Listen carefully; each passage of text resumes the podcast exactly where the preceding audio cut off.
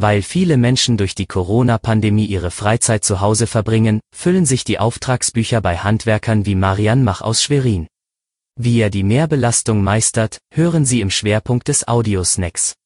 Es ist Dienstag um 5 Uhr. Guten Morgen. Vorweg die regionalen News. In der Rostocker Innenstadt steppte gestern der Bär. Der Einzelhandel durfte nach monatelanger Schließung wieder öffnen, auch ohne vorherige Terminabsprache, da in Rostock der Inzidenzwert beständig unter 50 liegt. Jeweils ein Kunde pro 10 Quadratmeter für die ersten 800 Quadratmeter Verkaufsfläche und ein weiterer für die jeweils nächsten 20 Quadratmeter sind erlaubt. Das sorgte vor allem in der Kröppeliner Straße für ungewohnte Bilder. Lange Schlangen bildeten sich vor Modegeschäften, Kaufhäusern, Juwelieren, Buchhandlungen und Blumenläden. Besonders zwischen den großen Modehändlern C und A sowie H und M griffen die Menschenmengen in den Schlangen rechts und links der Eingangstüren fast ineinander, dazwischen quetschten sich die restlichen Shoppinggänger durch. Der kommunale Ordnungsdienst und die Rostocker Polizei waren im Einsatz, um die Lage in den Einkaufsmeilen zu überwachen.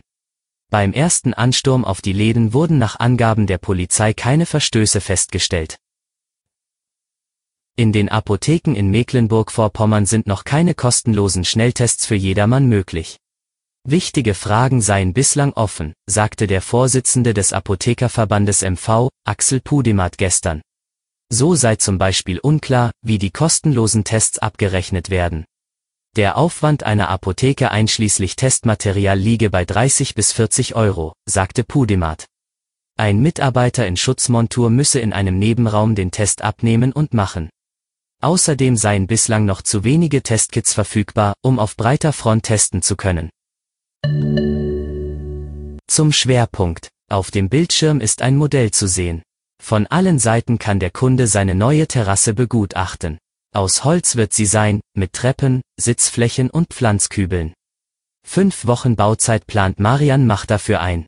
Und nach dem Auftrag wartet schon der nächste auf den Terrassenbauer. Seit Beginn der Corona-Pandemie habe ich einen erhöhten Zulauf, sagt er. Auch bei anderen Handwerksbetrieben im Baubereich gehe die Auftragslage steil nach oben. Zwei Gründe gibt es dafür, erzählt Mach. Zum einen ist bei vielen die Hemmschwelle niedriger, das nötige Geld zu investieren. Zum anderen werde deutlich mehr Zeit zu Hause verbracht, die Umgebung solle nun so schön wie möglich gestaltet werden. Jetzt trudeln die meisten Nachfragen ein, ich vergebe Termine ab Juli, sagt er. Doch eigentlich ist außer im Herbst immer viel zu tun. So haben im Winter viele Gewerbetreibende Zeit für eine neue Terrasse, wenn der Besucherverkehr nachlässt. Das war Ihr Audiosnack. Alle Artikel zum Nachlesen und Hören gibt es wie immer auf svz.de-audiosnack. Die nächste Folge hören Sie morgen früh.